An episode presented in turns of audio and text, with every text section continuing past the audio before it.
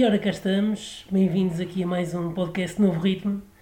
Eh, esta semana com um convidado especialíssimo, sendo o décimo podcast de convidados. Este convidado especial é João Firmino, eh, mais conhecido pelo seu trabalho nos Cassete Pirata. Bem-vindo, João Firmino. Olá a todos. Um, então, João, eu vou ter que pegar, como estávamos aqui a falar em, em offline, não é? Sobre este álbum do, do, da Montra, uh, que deve ter dado uma trabalheira, não é? De certeza. Uh, mas pá, está muito bem conseguido e eu queria que tu me falasses, uh, porque em termos de produção também está, está muito bom e as músicas, depois, à medida que vais ouvindo, agarram, percebes? E queria que me falasses como é que foi este processo todo criativo de fazer o álbum e como é que chegaram a isto. Um, bom, começando pelo início, né? Um, ali por volta de 2016 eu comecei a compor músicas mais neste contexto, tanto de rock, pop, uhum. uh, porque eu antes disso estava, tinha estado com a minha carreira exclusivamente ligada ao jazz um, e a outros projetos, uh, portanto, como guitarrista sideman. Uhum. Um, e portanto, quando, quando comecei os cassete, um, entre a malta decidimos que, que queríamos tentar fazer um bocadinho as coisas à maneira antiga para poder, pá, para poder ganhar alguma rodagem, alguma linguagem de banda. Uhum. Então o processo foi, foi muito, muito calmo e muito natural. Eu tentei mais ou menos pá, compor sozinho uma, um número de músicas que, que nos permitissem apresentar-nos em concerto, não é? ter tipo uma hora de música. Um, nesse processo, uh, eu, eu conheci o Benjamin, que é o Luís Nunes, que é o produtor do, tanto do EP como deste disco da Montra, um, e conheci-o, na verdade, a trabalhar na, na banda da Joana Espadinha, que, uhum. que eu também sou guitarrista nessa banda, e a Joana também toca nos cassete. Um, e pronto, o Benjamin na altura, e, e bem, aconselhou que pá, para nos mostrarmos seria interessante começar por um EP, porque às vezes acontece que não é, as bandas quando começam estão um bocadinho condenadas a não a, não, a, a demorar algum tempo até que as pessoas conheçam. É e então, numa perspectiva de não desperdiçar logo um disco inteiro, uh, fizemos um EP com quatro canções. Ele produziu essas quatro canções um, e pronto, ou seja, basicamente eu estou sempre a compor constantemente, portanto, não, não. Um bocadinho também por causa do mercado, não é? As coisas uhum. já não funcionam naquela, naquela cronologia de antigamente, de teres uma tour gigante e, e depois parares exclusivamente para gravar um disco. Uh, portanto, eu vou compondo das músicas que eu vou compondo, uh, que nem todas saem boas, não é? Uh, as, as, as, que vão saindo eu fui introduzindo na banda e nós tivemos a oportunidade de ir tocando essas músicas ao vivo um, e da seleção das músicas que foram trabalhadas mais ao vivo. A dada altura, então, era a hora de irmos gravar esse, esse tal disco a Montra. Como, como tínhamos feito esse processo ao vivo, a, a ideia do Benjamin, que eu voltei a chamar para produzir uh, o disco depois do, do EP, foi que gravássemos o mais possível num contexto live. Portanto, as músicas que foram sendo escolhidas como as mais fortes e que fomos também sentindo que eram as mais fortes para o público ou mais uhum. especiais, acabaram por ser as que, as que escolhemos para levar para estúdio. Uh, e pronto, e assim foi. Ou seja, deu trabalho, mas, mas a verdade é que foi tão espaçado uh, no tempo uhum. que não que eu não consigo dizer que houve assim aquela coisa de é pá, fomos para estúdio quatro vezes e aquilo foi tipo uma chatice. Foi um processo muito natural. Sim, e um, o que eu achei engraçado é que depois vocês puseram também, pelo menos aqui no Spotify eu não tenho o CD físico, em formato físico, mas vocês uhum. puseram a, as músicas do, do EP, né, aqui como faixas bónus no, no Spotify, certo? Sim, no, sabes que o disco físico não tem essas faixas, mas no uhum. Spotify como, como as músicas do EP uh, ah, foram, ou seja, tiveram na verdade algum impacto para as pessoas, pensámos que não fazia muito sentido na parte digital estarem a ouvir o disco novo e depois terem de ir clicar no EP para ouvir. Hum, okay. Então, para quem está na plataforma, consegue na mesma ouvir o, o disco A Montra, uh, portanto, como ele foi feito, Uhum. da primeira faixa à décima faixa, e depois começa automaticamente o, o EP. Foi, foi, foi mais por aí. Eu estou a dizer porque eu quando vo- vos conheci foi através, ou seja, dos singles, depois comecei a ouvir-vos por causa da Antena 3 também mais. Uh, pá, para ser sincero, não estou aqui para. É, é o- sabes que estatisticamente a maioria das pessoas que nos conhece é por causa da Antena 3. Obrigado, Antena 3. Patrocínio agora. não, mas. Mas por acaso. Acho que vos deu. Pronto, deu um, um balão, não é? Para vocês subirem mesmo. E, e acho que conheci-vos a, a partir daí, depois fui ouvindo e fui ouvindo, fui ouvir o álbum, depois é que reparei que estas músicas é que estavam no EP, que nem sequer tinha ouvido as outras músicas para trás, para, para ser sincero. Mas achei engraçado depois isto. Uh, mas, mas por acaso eu já tinha, por acaso já tinha passado lá pelo, pelo Instagram, também a felicitar porque já tinha aqui falado no, um podcast aqui anterior que eu fazia a solo. uh, sobre este álbum, já tinha feito uma, uma crítica assim boa, não é? Uhum. É, eu quero agora- ouvir isso. está para trás, já não sei quando é que está, mas Ok, está para trás. Um, e, e recomendei toda a gente ouvir isto, claro. Hum. Mas. E, e, e por acaso, agora, agora vamos mais para as técnicas, para as coisas mais técnicas e assim. Uh, tu, és tu que cantas e és tu que escreves, não é? Uhum. as, pro- as músicas todas. Eh, e, e a tua voz é engraçada, uma coisa. Isto é um elogio, pá. Eh, a tua voz não, não acho que seja assim muito imponente, mas tem um- uma coisa que é muito boa: é que percebe-se todas as palavras que tu dizes. E eh, pá, aí 70% das, das bandas cá em Portugal não consegues perceber todas as palavras. Isso é. Pá, isso é de louvar. Eh, porque porque não, é, não é Ah. assim. Percebes o que eu quero dizer? Não é assim uma voz que. Uhum. Claro. Não sei explicar. Uma voz tipo muito forte, estás a ver? Mas é uma Uhum. voz que tu consegues eh, ficar com aquela melodia na cabeça e perceber as letras e começar a cantar logo à segunda vez a com a letra, percebes? Eh, Uhum. Bom, eu, eu acho que consigo mais ou menos fazer assim um mapa. Se, se eu tiver de dizer, bom, para já eu não cantava, né? Eu nunca, nunca Ah, cantei. Ou seja, eu, eu era só guitarrista e ou seja, cantava nos copos com os amigos, assim, nos saraus, e normalmente até música brasileira. E se, se calhar se, se eu tiver de eleger um, um cantor que me influenciou, ou assim, dos que mais me influenciou, ou dos que mais eu cantei de uma forma amadora para os amigos, eu teria de eleger o, o Caetano Veloso. Portanto, é, é- eu não sou nem, nem, nem um décimo do cantor que ele é, mas, mas ou seja, se calhar, se calhar eh, dizendo isto eh, para, para, para concordar contigo nessa parte mais da suavidade. sim. Depois, acho que a outra parte que ajuda é que, por sorte, eu tenho uma voz mais tenor. E então, num contexto de rock, eu acho que isso é uma característica.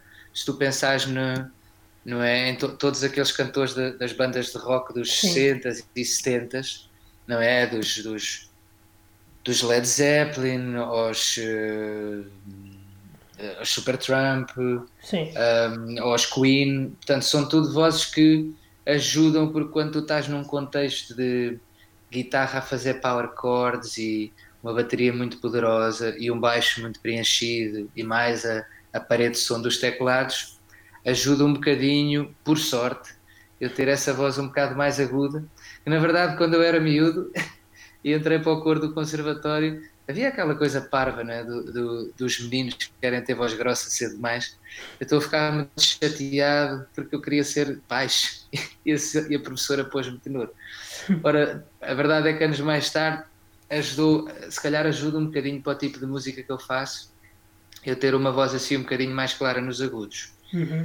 Quanto, ao- quanto perceber-se as palavras no disco, não é tão fácil quando é ao vivo, porque é Uhum. ma- é, mais difícil e Claro. como eu uso um bocadinho de efeitos na voz, mas isso eu tenho mesmo de, dar mais os parabéns, ao, ou seja, é mais mérito do Benjamin, Ok. porque ele é, muito, ele é muito cuidadoso nisso e quando há palavras que estão escondidas, ele tenta mapear um bocadinho os volumes e é muito cuidadoso na maneira como equaliza para tu nunca perderes a articulação e conseguires perceber as, as palavras todas.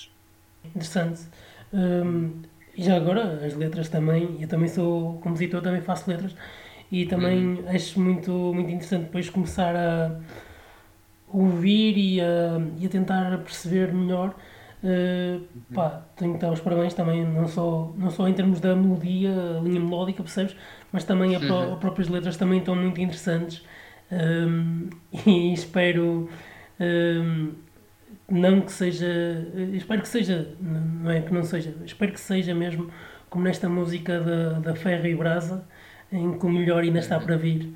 Uh, porque espero que vocês não fiquem só por aqui percebes? Espero que não fiques só aqui nesta montra. Não. espero que esta montra seja mesmo para a frente estás a perceber? Exato. Não, uh, já estou ainda, ainda estamos eu ainda estou longe de ter músicas uh para um segundo disco, mas, ou seja, músicas suficientes, mas já, já tenho algumas, portanto o trabalho não para. ainda bem, ainda bem. E, e, boas notícias assim para a música portuguesa. E eu, eh, eu posso dizer, pá, não, não sei se é a melhor, mas não, claro que não há melhores canções num, num álbum, pá, é subjetivo isso. Uh. A música que me chamou mais no início da, da vossa banda até nem foi a, a Ferro e Brasa, uhum. foi a, a música Sem Ar. Uh, uhum. Chamou-me imenso. Uh, pá, fica, não sei explicar aquela conjunção de acordes, percebes? E, uh, e também a própria, não sei, o próprio refrão. Aquilo ficou aqui, estás a ver? Não sei explicar. quando sentes aquela música e e pensas, porra, isto é mesmo que eu estou a sentir e percebes? Quando, uhum. quando tu estás a interiorizar a música e também estás a sentir ao mesmo tempo, claro que depois isto é em diferentes escalas, porque quem, quem está a escrever está a sentir diferente com quem está a sentir. Se calhar a letra é, nem sequer tem nada a ver com o que eu estou a sentir. Uhum. Mas esta sensação do sonhar e não sei, de, de às vezes a pessoa querer sair de, daqui do sítio e ir para outro lado, uh, que às uhum. vezes acontece um pouco isso, e a própria ansiedade que eu tenho, um, uhum. fez-me um pouco gostar imenso desta música. Não sei se, se, é por aí, se claro deve ser por aí, mas. É, é um, é um bocadinho. Eu, eu, há músicas que eu não gosto muito de explicar eh, as letras, têm um significado mais escondido, e exatamente por isso é que gosto que. Pronto, gosto de dar dar espaço às pessoas para Sim. terem outra interpretação qualquer. Né? Se, uhum. se, uma, se uma música ou uma letra puder ter quatro interpretações, para mim é, é, é melhor do que se tivesse uma. Mas de facto essa música é, é bastante é bastante literal, é, é literal e fala um bocadinho de e, e, acho que na verdade agora se calhar para quem pôde felizmente estar uh, tranquilo com esta quarentena e que, não, e que não, não tenha estado com demasiadas dificuldades financeiras e sem perder o trabalho.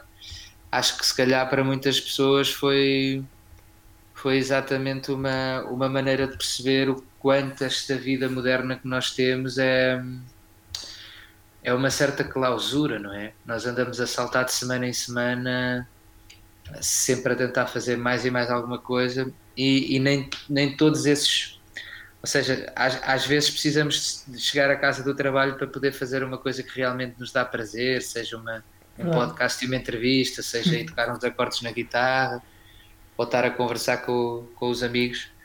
E, e essa música fala um bocadinho disso, que é a quantidade de semanas que andamos cheios de ideias criativas e cheios de planos na cabeça mas, mas no fundo pá, não temos tempo, andamos perdidos em uma série de coisas e então é como se fôssemos, como, como se fôssemos esse balão, não é? O, uhum. o balão de, em que as pessoas viajam. Sim. Mas é, ele sem ar não tem função e, sem, e não consegue cumprir-se, não consegue chegar aonde podia chegar, não consegue ter essa não consegue ter essa liberdade e, e, e, ter essa função cumprida.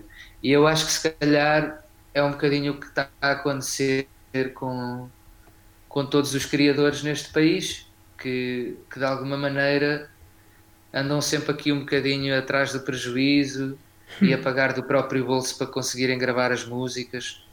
E o, o que é que seria do talento deste país se, se houvesse algum dinheiro para fazer mais projetos de cinema, mais projetos Sim. para escrever para orquestra, mais convites para escrever para filmes, mais convites para fazer uma ópera ou uma ópera rock. E, e a música fala um bocadinho disso, de uma pessoa sentir que às vezes está assim numa, numa fase criativa, mas não, não se pode dedicar exclusivamente a isso. Pois, e pá, eu concordo contigo e também passo a subscrevo completamente.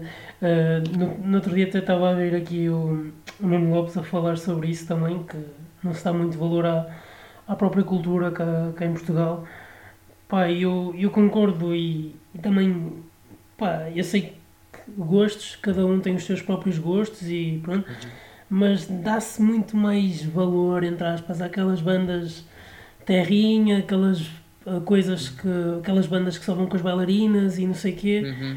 uh, do que propriamente a bandas uh, como, a, como a tua e, como outras, uhum. não é?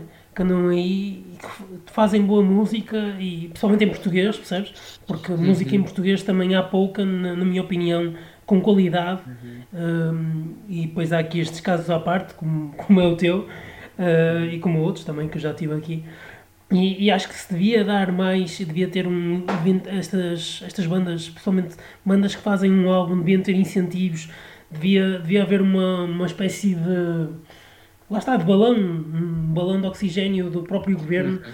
para, para dar um incentivo a estas bandas que vão no início, porque quem está cá em cima é muito fácil depois que já, já dão não sei quantos concertos, aquelas bandas com tipo chutes e pontapés que já dão milhares de concertos e assim, mas quem está a subir, quem está a ir lá para cima, depois é preciso muito investimento para tu chegares lá. Uh, estás a perceber o que eu quero dizer? Sim, sim, é verdade. Eu acho que, ou seja, há, há coisas que são estru estruturais e que se calhar de facto vão demorar algum tempo. Ou seja, eu tenho a sensação que, ou seja, que algumas bandas que hoje em dia estão estabelecidas, obviamente também tiveram de penar quando começaram, Sim. mas de facto todas, todas as bandas que conseguiram, eu ainda há, há pouco tempo via um, um documentário na, na RTP1 sobre isso, Toda, todas as bandas ou todos os artistas que conseguiram de alguma maneira começar a trabalhar ou estabelecer-se nos anos 90 cons conseguiram, conseguiram ter outro tipo de dinamismo não, não digo que não, não estou a desvalorizar, nem digo que seja fácil. Aliás, eu digo isto à vontade porque alguns desses artistas são eles próprios a assumir isso. E já me assumiram a mim que, é pá, a tua banda se tivesse vindo nessa altura, se calhar vocês já estavam num sítio diferente. Agora, a realidade é o que é. Também é verdade que nós hoje em dia pode não haver tanto dinheiro, não é? Eu acho que os anos 90 foi também a altura em que eu me pude formar como adolescente e ouvir uhum. música de facto estavas a viver uma fase no país em que as pessoas é, havia trabalho, havia dinheiro, as pessoas queriam ir aos concertos, queriam comprar os CDs, uh, esgotavam-se estádios com bandas portuguesas, como a GNR, uh, os sitiados, os chutos, e, e portanto, ora, eu voltei da minha formação académica em 2010, quer dizer, tinha acabado de instalar a crise no país, portanto eu nunca, eu nunca consegui gravar nenhum disco, embora tenha tido muito apoio de, de, amigos e de pessoas que gostam do meu trabalho e me ajudaram, mas, mas financeiramente fui eu que financiei tudo. Os dois, os dois de jazz e estes dos cassete, obviamente com a, com a ajuda da minha equipa, que também dá muito litro por nós, por nós todos, mas uh, pronto, ou seja, a questão até às vezes da, da questão mais da música popular no interior, eu até, até dou de barato, porque de facto é uma música que cumpre uma missão muito importante nessas comunidades e nesse, nesse Portugal. Sim. Agora, depois de facto, é, em outros centros urbanos, é verdade, há, há, um, há um fenómeno mediático que às vezes é um bocadinho sórdido, porque o impacto que tem hoje em dia tu seres, apareceres na televisão ou seres júri de um programa talentos. É uma coisa absolutamente desproporcional para o, para o impacto que tu consegues ter depois na tua banda com aquilo que funcionava antigamente, que é que tu andaste terrinho em terrinho, que é o que eu acredito que é o mais sustentável, é tu andares de sítio em sítio a tocar e ires ganhando público nos concertos e ires ganhando público com a, com a, com a rádio. Assim, pode ser que esta pandemia obriga que. É assim, já há muitos bons exemplos. Exemplos como os bons sons uh, e o trabalho do Luís nestes últimos 10 anos. Há muita gente no interior que, que, no fundo saiu da terra e veio, veio para as grandes cidades e que hoje em dia volta no verão e se organiza com amigos para, para produzir festivais mais pequeninos. E esses, esses vão sendo o balão de oxigênio para estas bandas independentes mais pequenas. E, e pronto, acho que, se, acho que se mais iniciativas dessas acontecerem, a coisa chega lá. Agora, de facto, também estamos aqui ainda a viver um certo. O, o, o país saiu de, um, de, um, de, uma, de uma ditadura, de um analfabetismo e de uma falta de, epá, de investimento na, na na, na cultura não há muito tempo e acho, acho que ainda estamos todos um bocadinho a sofrer com isso. Eu, eu, estudei quatro anos na Holanda e as casas de música clássica estão todas cheias, as casas de jazz estão todas cheias, as discotecas com concertos de rock estão todas cheias. Portanto, é um, é um povo que lá está quando saiu de, do pós-guerra estava muito sedento de, de consumir cultura e isto são tudo hábitos que se criam e eu acho que de facto Portugal ainda tem ainda é um, um país onde as pessoas não olham para ir ver um concerto uh, com uma banda de, de, qualidade ou uma peça de teatro como uma prioridade. Mas quem sabe, pronto, quem sabe as coisas vão melhorando.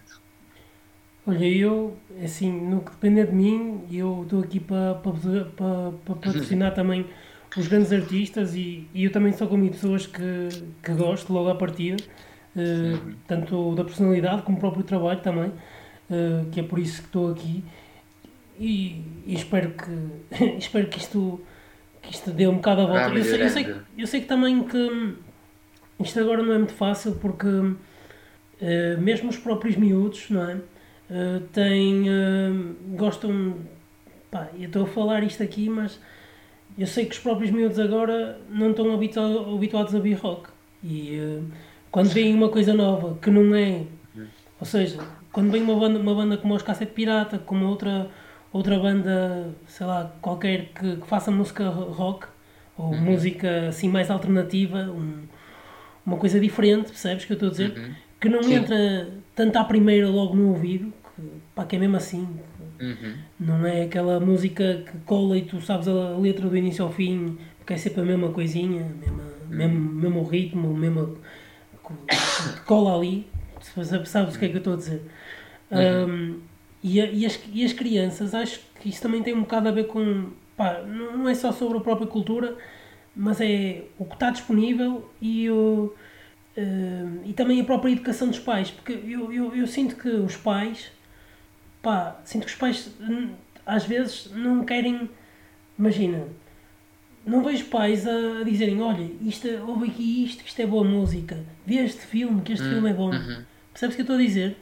Uh, não sinto isso de parte dos próprios pais, uh, porque vejo os pais todos preocupados com uh, o trabalho, o stress do dia a dia, não sei o quê, é preciso ter dinheiro para isto, para comprar casa para não sei o quê, e, e depois chega-se ao fim e os, os miúdos, ou os miúdos, ou adolescentes, ou o que seja, não, não ouvem este tipo de música, nem estão para aí virados, porque primeiro uh, as rádios, na minha opinião, não dão o devido valor que dão, uh, tirando a Antena 13 e Vodafone e assim, não dão o devido valor que, que deviam dar a estas bandas. Uh, e segundo lugar, porque, porque acho que é, é tudo uma sei, é tudo uma centralização para o que é uh, a mesma coisa, o que é o mesmo. Eu ainda hoje estava a ouvir, uh, pá, eu estou a falar disto porque eu ainda hoje estava a ouvir a rádio lá no trabalho e, e aquilo era sempre tudo o mesmo ritmo, era é sempre igual. É, muda de música e estás a ouvir a mesma coisa. Os pianos são sempre igual, é sempre os mesmos acordes. Um, eu acho que há, há, várias, há várias questões. Ou seja, por um lado, eu às vezes questiono-me se, se esse desinvestimento na, na educação musical não, não terá relação com os 10 anos que nós passámos como país. Ou uhum. seja, uhum. acho que muitas famílias com a crise perderam classe económica e se calhar não deixaram de poder investir em comprar um CD e sim, sim. promover esse CD em casa Acho que há questões que são simplesmente cronológicas também. Repara, eu estudei, eu como estudei jazz, para mim não é uma surpresa que o jazz, né, estamos a entrar agora na década dos anos 20, o jazz vai fazer Sim. mais ou menos 100 anos e hoje em dia é uma música um bocadinho mais de nicho e se calhar a música clássica ainda mais. Portanto, se calhar pode bem ser que o rock lá para 2050 também seja um nicho, porque, porque a coisa vai, vai, vai mudando. Eu lembro-me de ser adolescente e, e o hip hop português ser uma coisa muito underground, ou seja, eu ouvia um bocadinho de Sam da Kid e um bocadinho Sim. do Chulage, mas era uma coisa que era um bocadinho marginalizada, não aparecia nas rádios, raramente aparecia na, nos cartazes de programas e não era muito falado. E com um atraso devido, porque na verdade no, no, no, nos Estados Unidos já aparecia mais, embora também tivesse a ser a, a fase do grandes e uhum. das, das, bandas de rock mais pesado, new metal e não sei o quê. Portanto, eu às vezes penso que é só a história a acontecer, ou seja, Sim. eu que faço. Eu, eu antes tocava jazz, né? Que eu, eu, a, a tocava e toco, calma. Sim. Não, não, não fechei a porta, mas. Podemos falar sobre uh, isso ah, também, podemos ir por aí claro. também. E, ou seja, eu às vezes penso só que as músicas vão, vão passando o seu tempo, não é? E as, as gerações novas estão sempre fadadas a, a, abraçar um movimento artístico novo. Se calhar nos anos 90 os adolescentes ouviam grandes e malta um bocadinho né? mais, mais, eh, mais velha, vá. Uhum. Uh, achava aquilo um som assim um bocadinho menos rico ou menos pobre. Uh, é verdade, eu, eu gosto de hip hop, mas é verdade que não sou um conhecedor, nem sou um seguidor. Um, mas, mas pronto, eu acho que é um sinal dos tempos e da mesma maneira que há coisas que passam um bocadinho de moda, elas depois também voltam de moda. Ou seja, todo, todo, todo aquele rock que eu como adolescente fui fã dos anos 60, 70 e início dos anos 80, ele voltou agora muito como bandas como os, como os Tame Impala, né? se calhar que Sim. são assim um, um símbolo do, desse rock mais psicadélico, mas aquela canção mais super tramp. Que agora perdeu-se e... um bocado, mas... Sim, ou seja, se calhar, se calhar vamos usar esse, esse som como o som da década anterior. Sim, é? sim. 2010, 2020. E agora vamos ver quem é que vai desenhar o som da, da próxima década. Uh, e, e, pronto, eu, eu te, olho para isso com alguma, com alguma tranquilidade, que é, obviamente, se eu quisesse hoje em dia fazer um projeto para, uh, para tocar em grandes festas, se calhar estava a fazer música eletrónica, não, não estava a fazer rock mais antigo em português. Só que eu acho que também cada artista faz sempre o que, o que gosta. Eu, eu, acho que mesmo um artista de música popular está em cima do palco. Estar em cima do palco é uma coisa tão tão especial e ao mesmo tempo tão violenta emocionalmente, não é? Tu estás ali Sim. a pôr o teu coração todo. Eu acredito pouco que alguém vá para cima do palco sem, sem acreditar pelo menos um bocadinho no que está a fazer. Portanto, nos cassete eu, o que eu gosto mesmo é, é, é aquilo que, no, que são as nossas características. Uma banda poderosa ao vivo, e boas melodias, bons arranjos, solos, uh, com power e pronto, tentar não desafinar muito e, é por aí. Eu, eu queria só de, para dar aqui um destaque neste álbum tenho que dar destaque claramente à, à bateria ou baterista, não sei como é que se chama. Uhum. Uh, é o João Pinheiro. Sim. Pá, eu, o João Pinheiro está tá de parabéns porque hum, eu gostei muito dos arranjos, uh, dos arranjos para todas as músicas. Está tá muito bem conseguido, está muito bem estruturado, os breaks estão muito bem conseguidos. E, uh, e depois tem outra coisa, mesmo nas músicas, que era isso que eu estava a falar no outro dia com um amigo meu, mesmo nas músicas mais calmas, a, bateria às vezes peca um bocado porque atrasa e a música fica assim quase música de embalar, percebes? E neste caso não, a bateria continua a puxar para a frente e a, a música ganha, ganha sempre uma cor, uma qualidade. E, e acho é. que isso aí também. É a cena, é a cena de ser um, um grande músico e um grande baterista e de aliar muito bom som, muito bom tempo, é muita musicalidade. Sabes que o, o João não é, não, não é propriamente uma surpresa. Ele já, já é o baterista dos Diabo na Cruz, que entretanto ah, é? terminaram, ah. e, e de bandas como o TV Rural, e agora vai ser chato porque vamos esquecer de, de algumas que ele participou, uh, mas, uh, mas ele tem os OIOI também, Real Combo Lisbonense, portanto já é, ele quando veio tocar nos cassetes já era assim um, um, um grande nome do, do rock português e pronto, é, é um baterista fantástico, dá um, dá um gozo brutal tocar com ele. E é uma pessoa fantástica também. Imagino, só, só não quero é que acontecesse o mesmo que aos Diabo na Cruz, a vocês. Só não quero isso. Nada, eu tenho, tenho, ter, tenho, de ver se, tenho de ver se não meto o, o pé nessa posse. não vê se não, vê se não. Gostava, gostava de tocar até. Gostava que a história fosse mais como os Rolling Stones e Olha. que a gente pudesse estar ainda a tocar velhinhos. ou como aos chutes já não é, é como aos chutes, para dar Sim. um exemplo português. Espero que seja como aos chutes. Sim, e, e, que as pessoas também sabem as vossas músicas todas e vão para os é, concertos. É, e depois ter, ter os Metallica também a tocar as vossas músicas. se calhar já não vão estar cá. Estou a brincar. É isso. Uh, mas, pá, é, é isto em relação a este álbum. Acho que estamos fechados, mas queria, queria agora falar um bocado contigo sobre lá está esta tua experiência que, da música no conservatório que começou no, no jazz, não é? E tu tens, uhum. tens álbuns também que eu já estive a ouvir um, de, de, jazz e que eu achei muito interessante uh, uh, essas linhas melódicas da, da guitarra uhum. e fez-me muito lembrar porque eu fiz canto jazz três anos no conservatório de, do Porto uhum. e, um, e fez-me muito lembrar aqui uh, o que eu tive a aprender lá, pronto, e deu-me aquele gostinho, recordar o, o, que, eu, que eu tive a fazer, porque eu vou-te ser sincero, para mim o, o jazz foi uma coisa que, aliás, pai, posso aqui partilhar, eu, eu fui para canto jazz, porque eu gosto muito de cantar e assim, e só havia para fazer canto, só havia canto jazz e canto de ópera. E como eu uhum. achei que em ópera não, não me a minha voz não era aconselhável para a ópera. Um, eu achei que o jazz ia ser um pouco mais para mim, uh, porque eu gosto muito de blues também, uhum. não muito pelo jazz, mas na altura eu gostava muito de uhum. blues. Uhum. E fui entrando e fui conhecendo cada uhum. vez mais e fui gostando cada vez mais de jazz.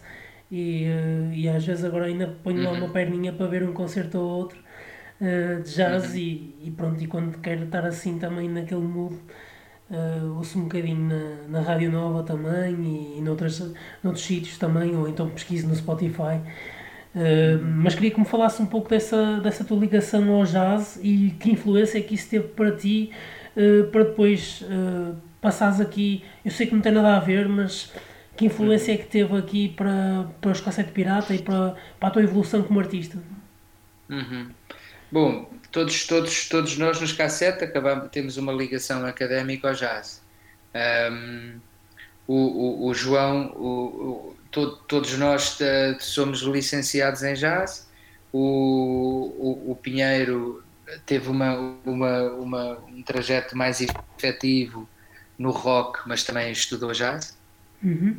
E a verdade, o rock vem antes, ou seja, eu já ouvia, ouvia rock Uh, portanto, eu já, já ouvia rock antes de começar a estudar jazz. Uhum. E quando, quando comecei a estudar música, portanto, quer por minha, quer por minha noção, quer também por, obviamente, influência dos meus pais, que sempre me apoiaram para eu seguir o que eu gostava de fazer.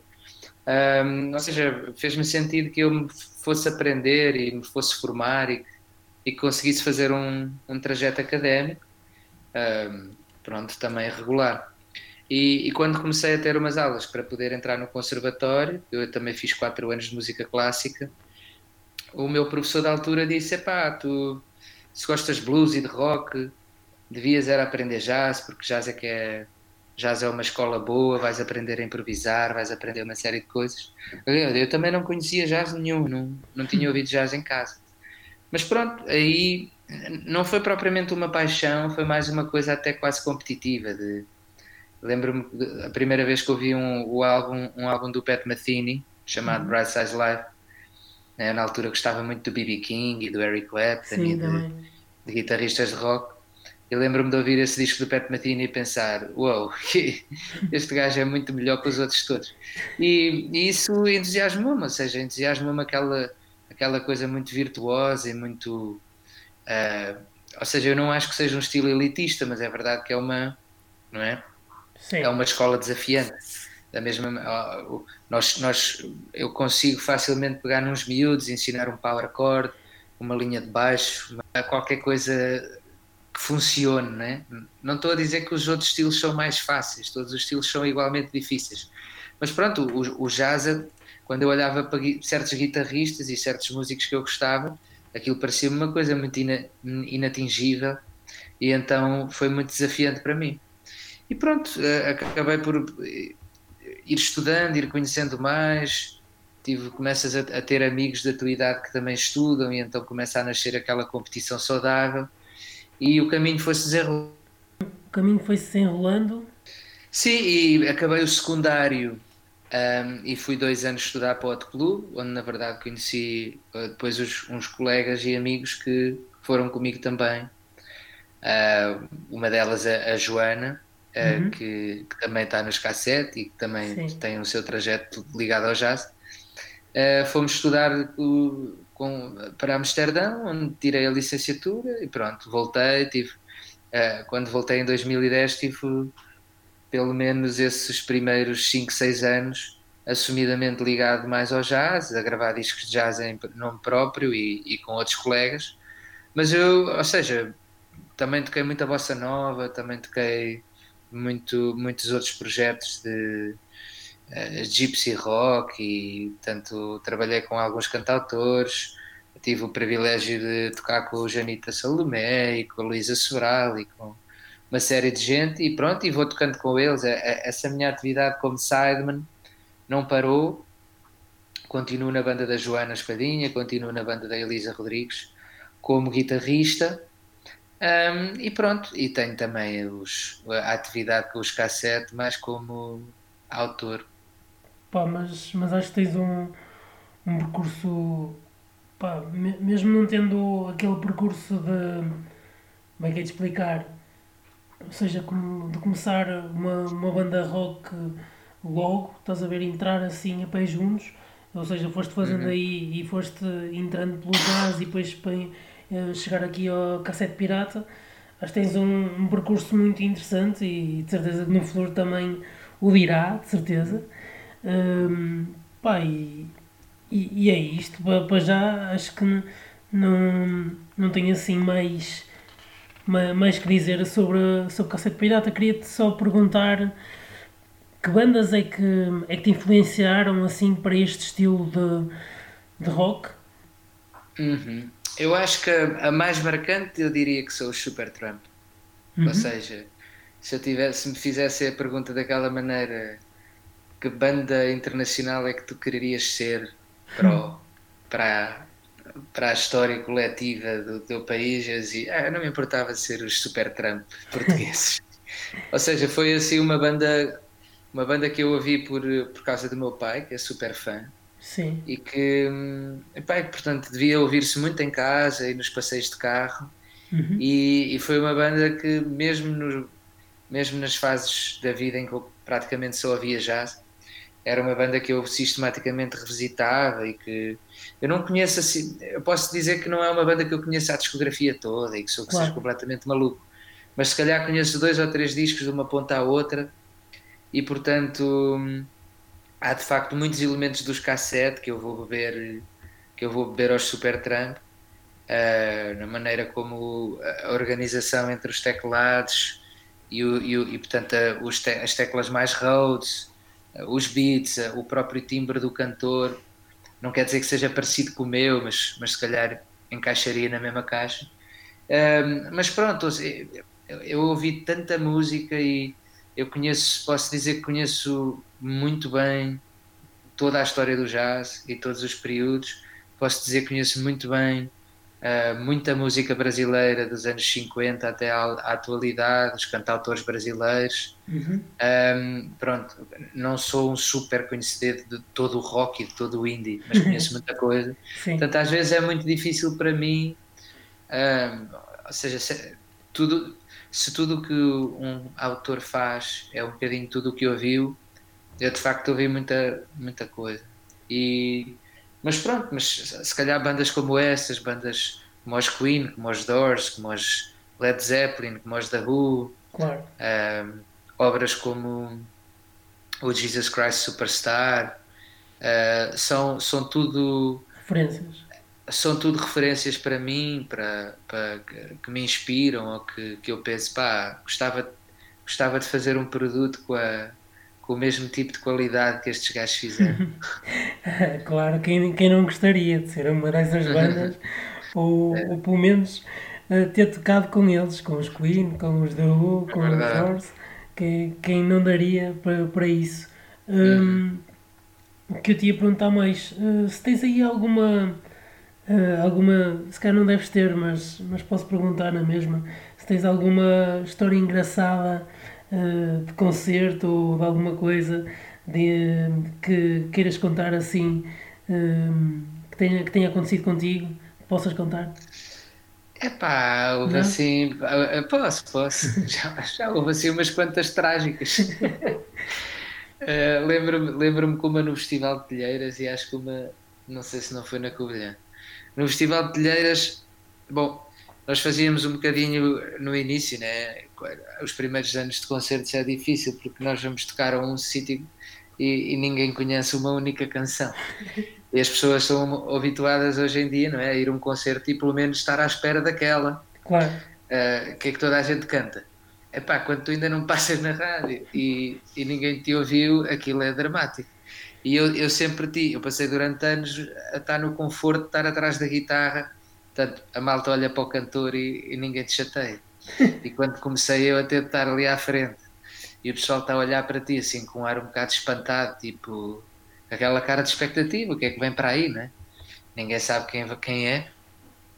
E então nessa altura nós tentávamos fazer um bocado a setlist à, à banda de baile, que é de, deixar as mais pesadas para o fim.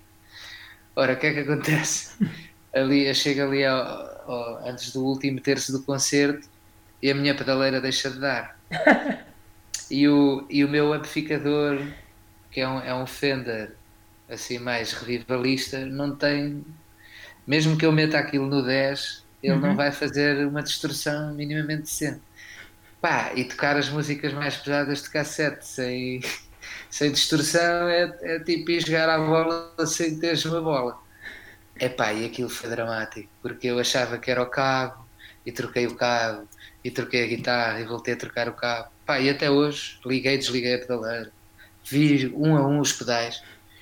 Epá, e as pessoas à frente do palco, aquilo foi tão constrangedor. E depois eu acabei por ter de assumir tocar as músicas sem a distorção. Epá, e aquilo foi assim um bocado dramático. Felizmente as pessoas foram muito críticas e inclusivamente saiu uma. As pessoas foram muito bondosas, quero eu dizer. Sim. E saiu uma crítica desse concerto a dizer: pronto, epá, houve, houve alguns problemas técnicos que são normais para uma banda que está a começar. Ou seja, felizmente não nos destruíram.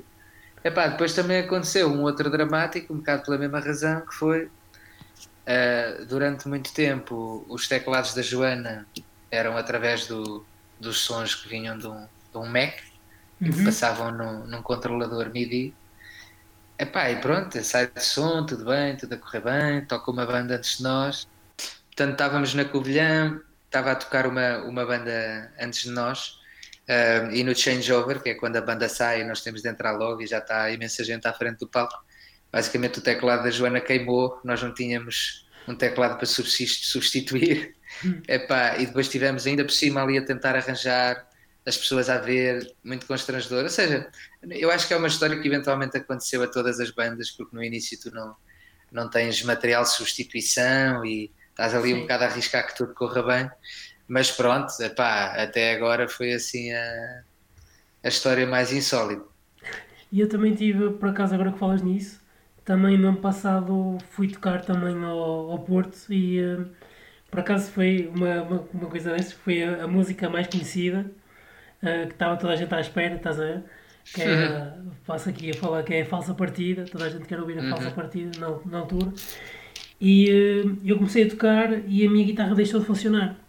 só que o pessoal estava tão, tão a ouvir a música, estava tão coisa a ouvir a, a, letra e a música e o baixo, que nem sequer reparou, ninguém reparou, e eu só a meio da, da música que eu consegui mexer lá no amplificador.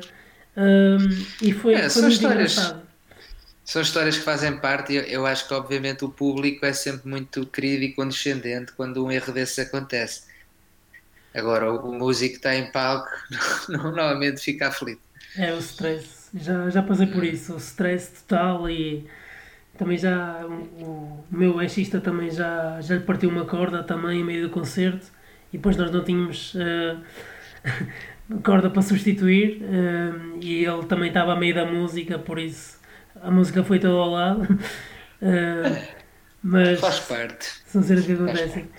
Uh, pronto, eu queria agora só para finalizar, queria-te tu, tu dissesses duas, três bandas portuguesas que aconselhos sem ser os projetos que tu estás, de Joana Espadinha e Cassete Pirata, que eu isso já sei o que vais dizer, mas duas, três bandas portuguesas que aconselhos o pessoal a ouvir Hum, bom, eu tenho de assumir que não sou assim um super conhecedor, ou seja, há, há, muitas, há muitas bandas que, que eu eh, já ouvi e sei que têm muita qualidade e que, e, que, oh, oh, e já ouvi coisas e gosto muito, mas não, não, não, não tenho às vezes assim tanta propriedade.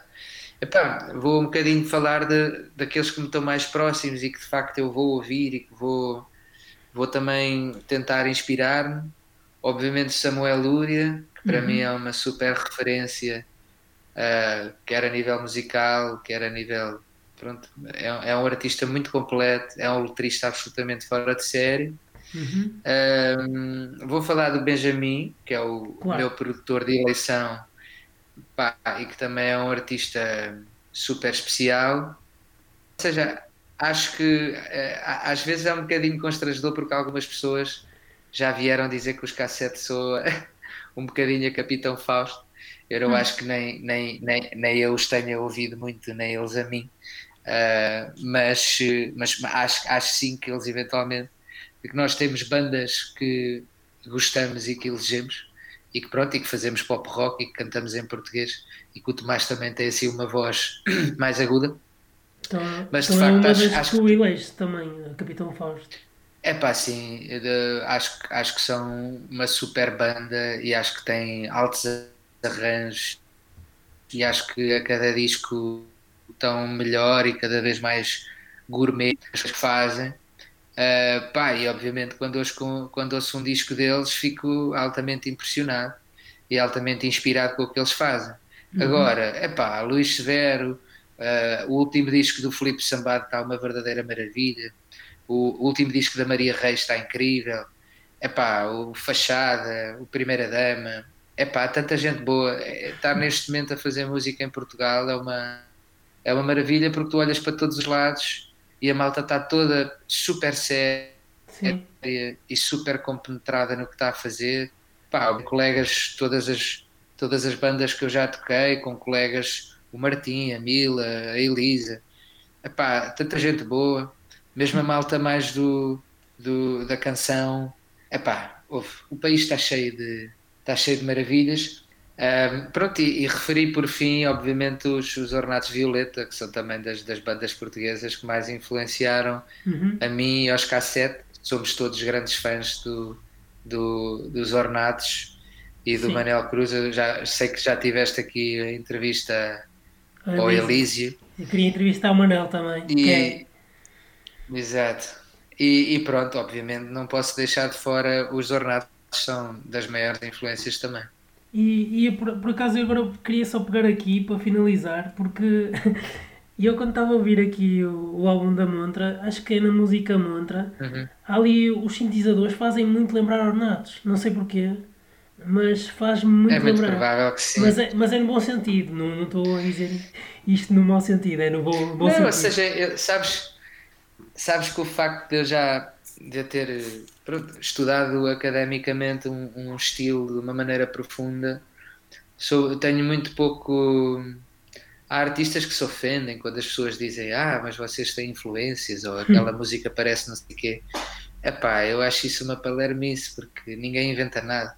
Nós estamos sempre aqui a ouvir-nos uns aos outros e a imitar-nos uns aos outros e obviamente quando tu tens uma progressão de rock que está a baixar uma linha, uma linha harmónica que está a baixar o baixo e tens um certo tipo de sintetizadores e tens um certo tipo de pad e se estás a cantar em português é impossível as pessoas não irem dizer ah, isto só há ornatos porque os ornatos acabaram por ser uma banda que Marcou. epá, que marcou e tem uma série de características que, que as pessoas reconhecem Pronto, e, e da, da, mesma maneira que há uma série de características que as pessoas vão, vão ouvir os cassetes e vão dizer ah, isto parece super trampo, ou ah, isto aqui parece ornatos, ou ah, isto aqui soa o que for, não é? Uhum. Se calhar também daqui a uns anos há, há outras bandas, eu vou ter 60 anos e algum miúdo vai ter 20 ou 30 e algumas pessoas vão dizer, ah, sou a cassete, espero que sim. quem dera, quem dera. Olha, yeah. Muito obrigado por, por, ter, por ter aqui. Vou só Nada. agora aproveitar para, para despedir aqui do pessoal. Uh, fiquem uhum. atentos e até ao próximo uhum. ritmo.